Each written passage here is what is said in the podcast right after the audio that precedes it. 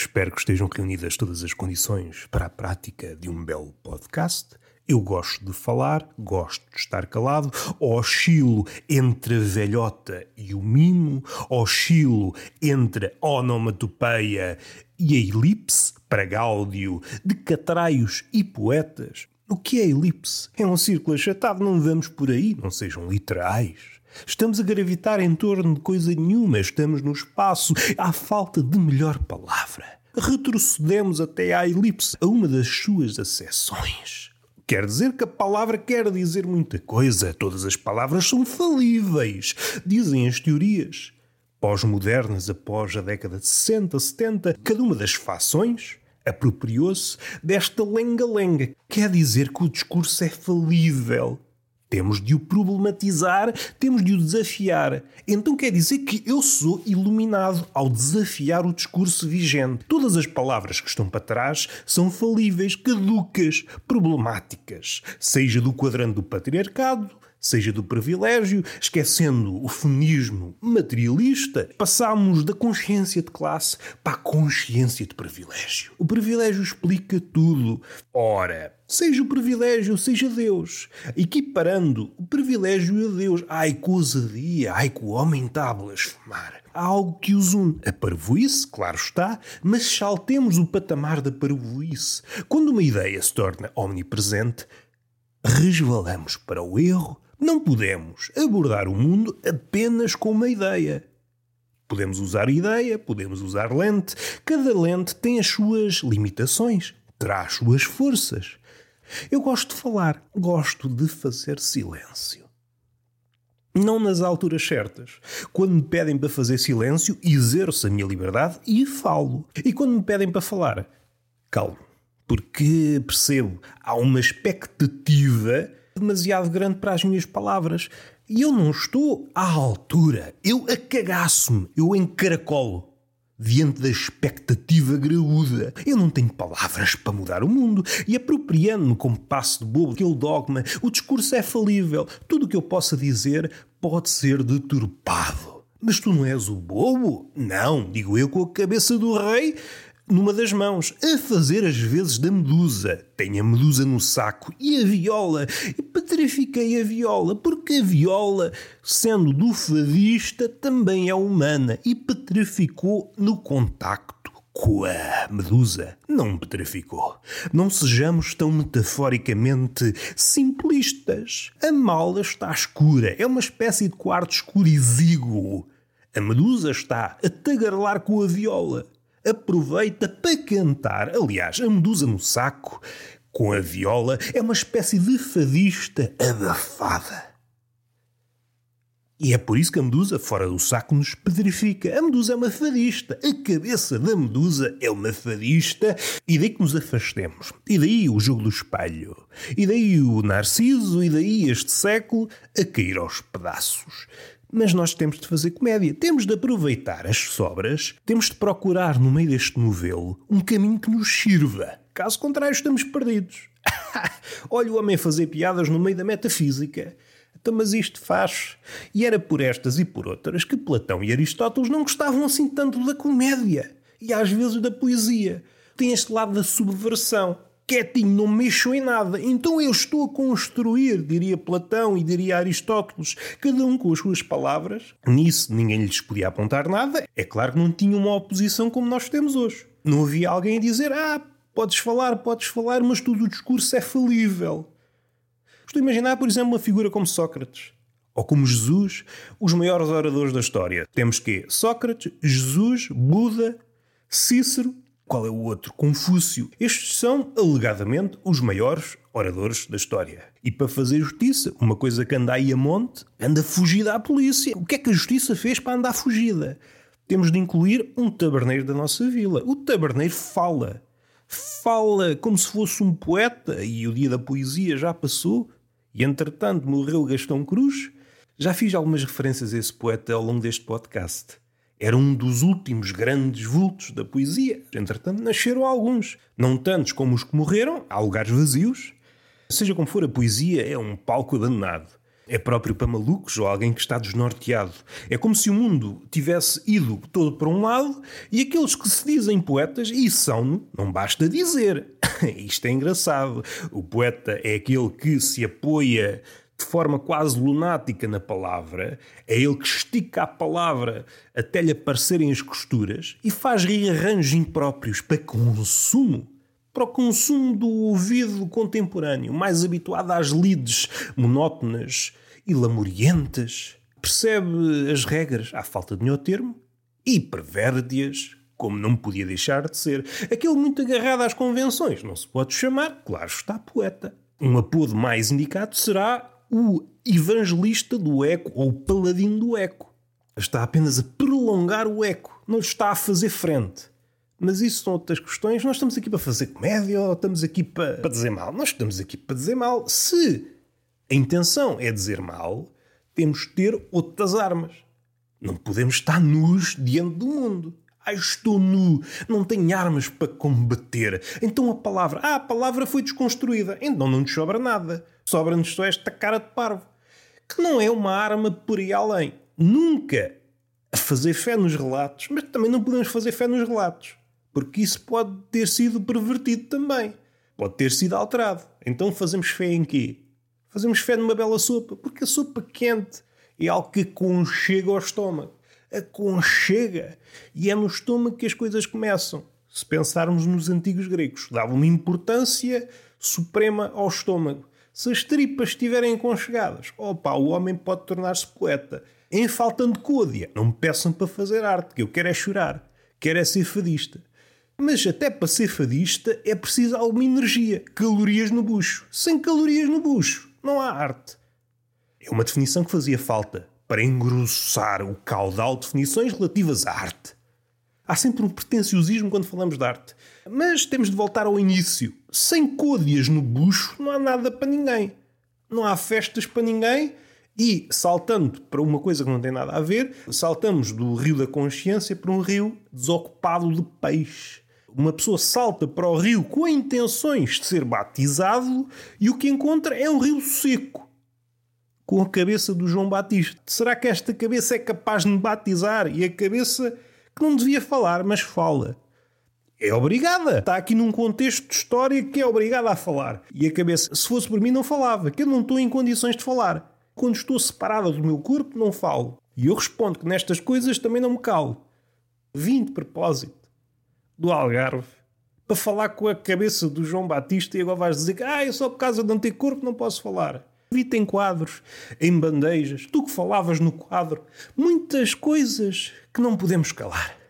Tu que eras o Messias antes do Messias chegar, eras uma espécie de substituto. Estavas ali a fazer eh, minutos até que o grande, o Filho de Deus, chegou e então foste à tua vida. Neste caso, à tua morte. Será que não me podes batizar? Não posso, faltam umas mãos. Opa, estás com desculpas. Assim não vamos lá. Precisas ter perseverança, precisas ter resiliência, precisas ter essas palavras que os empregadores portugueses gostam muito de usar em barda. E isto é uma família. Enquanto dão uma bufetada financeira no empregado, enquanto lhe vão ao bolso, enquanto lhe vão às costas, com uma marreta suave, ternurenta, é essa a palavra, com uma marreta ternurenta a escavar com o esqueleto ao trabalhador. Trabalhador? Mentira! Já não há trabalhadores, já há colaboradores. Hoje celebramos o dia do colaborador.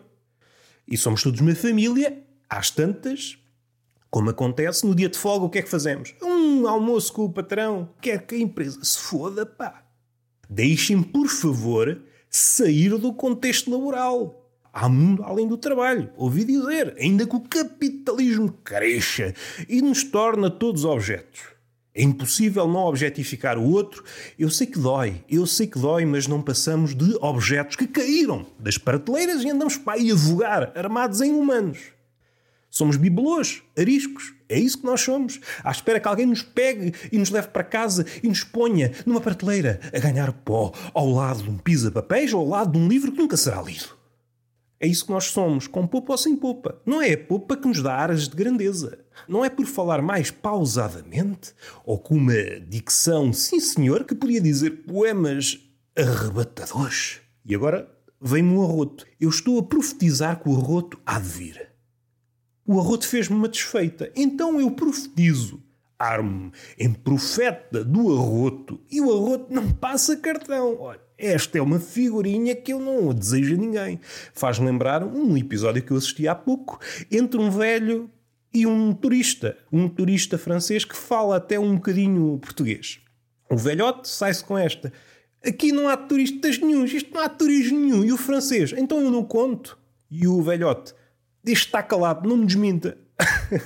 e isto faz-me logo rir. Então, mas agora está a desmentir o velho com factos. Ah, eu sou turista. Não, não és nada. Não és nada. Se eu estou a dizer que não há turismo, não é uma pessoa, 20, 30 mil, que me vão desmentir. Eu é que sei, eu é que moro aqui. Este é um argumento que vale para tudo.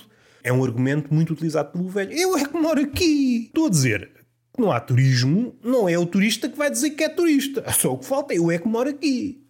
E tudo bem, raciocínio impecável. Agora só o que faltava o turista dizer que é turista. Não há turismo, não há turismo.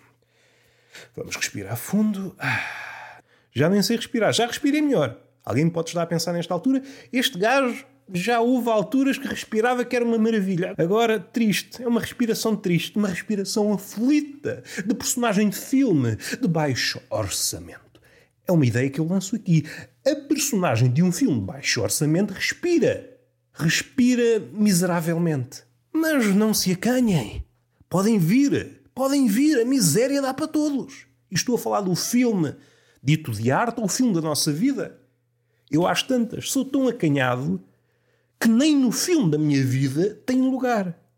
Eu fui ao casting para ser o protagonista do filme da minha vida e disseram não, você não tem capacidade para ser o protagonista. Você é figurante do filme da sua vida. E pá, estava a pensar que ia brilhar no filme da minha vida e mesmo assim não dá. Não tem capacidade para ser nada. Olha, você se quiser é uma árvore no filme da sua vida. Não posso ser uma árvore no filme da minha vida. Às tantas aparece um bêbado e mija-me para cima. E isso não é possível.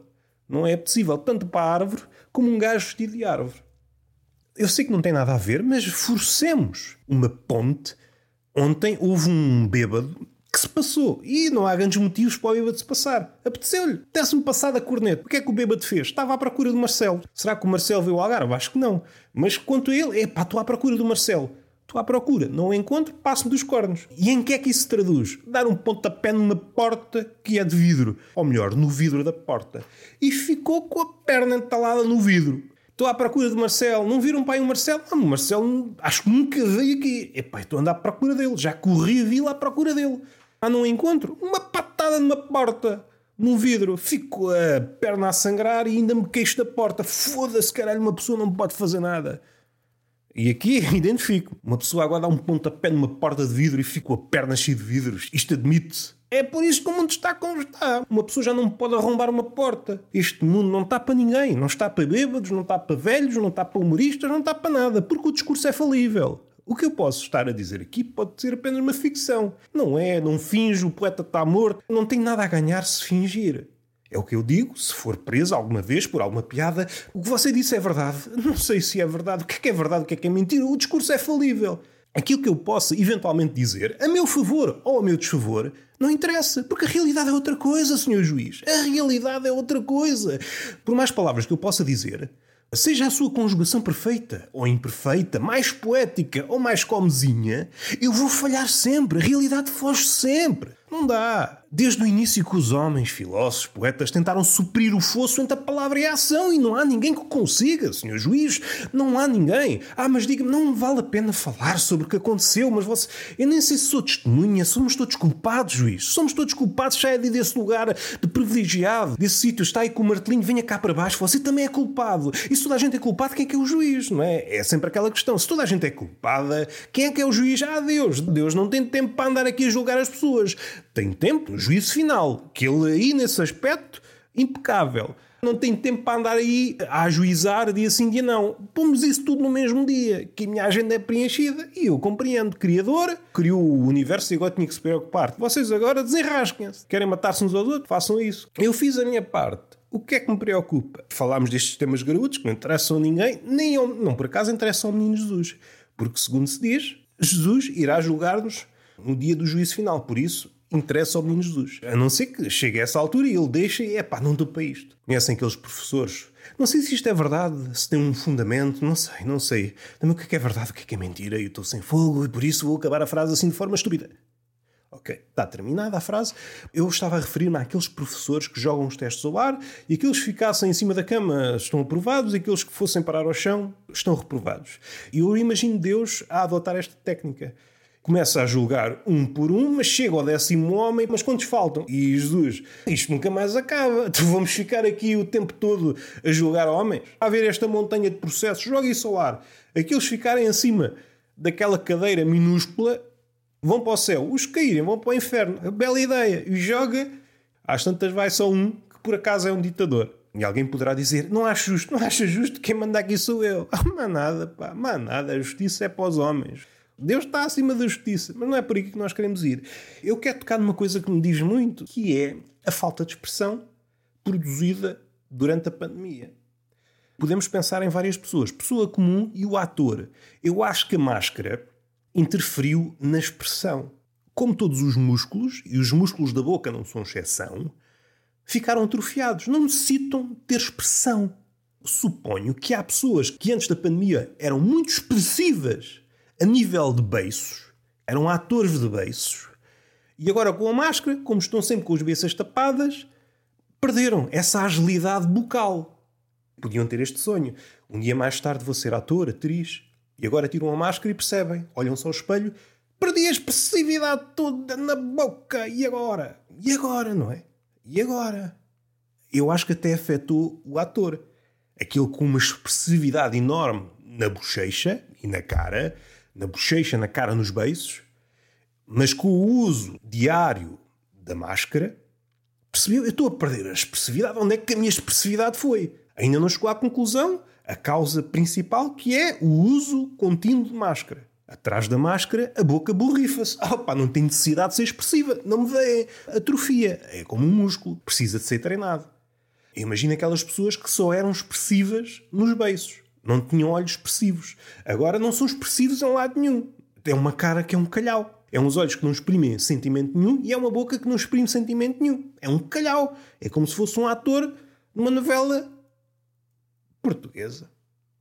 Não era por aqui. Isto é humor fácil e eu acho que não é digno deste podcast. Fazer uma vestinha à novela portuguesa. A novela fascina-me. Ao contrário do filme, ao contrário da série, ao contrário de qualquer coisa, eu estou em crer que as pessoas têm uma relação diferente com a novela. Referem-se a ela como a minha novela. Não o fazem quando estão a falar de filmes. O meu filme, a minha série. Não! A novela é que é minha. Eu tenho uma relação com a novela. Eu preciso da novela como ar que respiro. E isto é muito bonito. Eu, relações, respeito tudo. Seja com pessoas, seja com novelas. E onde é que nós íamos? Já está a falar da expressividade a nível de beiços. Eu acho que daqui para a frente os atores vão, vão sofrer com isso. Vocês, se tiverem uma boa memória, aquele ator, aquela atriz que era reconhecidamente expressiva, vão reparar: então, mas onde é que foi a expressividade dela? Olha, foi-se. Foi-se. Agora já sabem, foi a máscara. A máscara roubou-nos a expressividade. Se calhar alguém adaptou-se.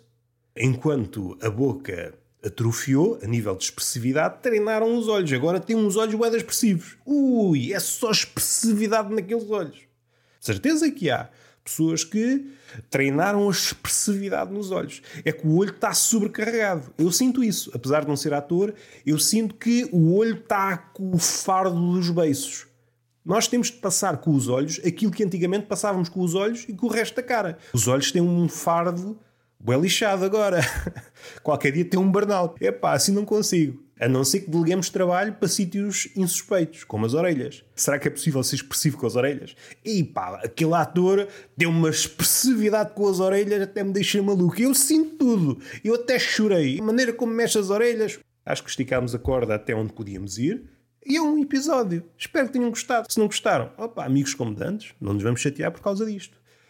Beijinho na boca, palmada pedagógica numa das nádegas e. Ah, é verdade, eu nunca digo isto, mas às vezes fica bem dizer. Sigam no Spotify, nessas coisas todas, avaliem, porque isso ajuda o podcast a crescer. Ah, eu não quero que o podcast cresça. Pronto. Pois querem ser amigos com atitudes dessas. Depois vão à psicóloga, ah, não consigo fazer amigos. Não conseguem fazer amigos porquê? Porquê? Eu digo-vos. Não dão estrelinhas aos podcasts. Façam favor. Para não se chatear. Que eu, quando me chateio, também não sou muito certo. Não vou ao ponto de dar um pontapé numa porta, só tenho um par de ténis, mas para lá caminho. Não estou a mentir. Não caminho nada. O que eu gosto é de estar quieto. Eu gosto é de estar quieto. Estou numa posição intermédia entre a inércia e a ação, que é onde está melhor.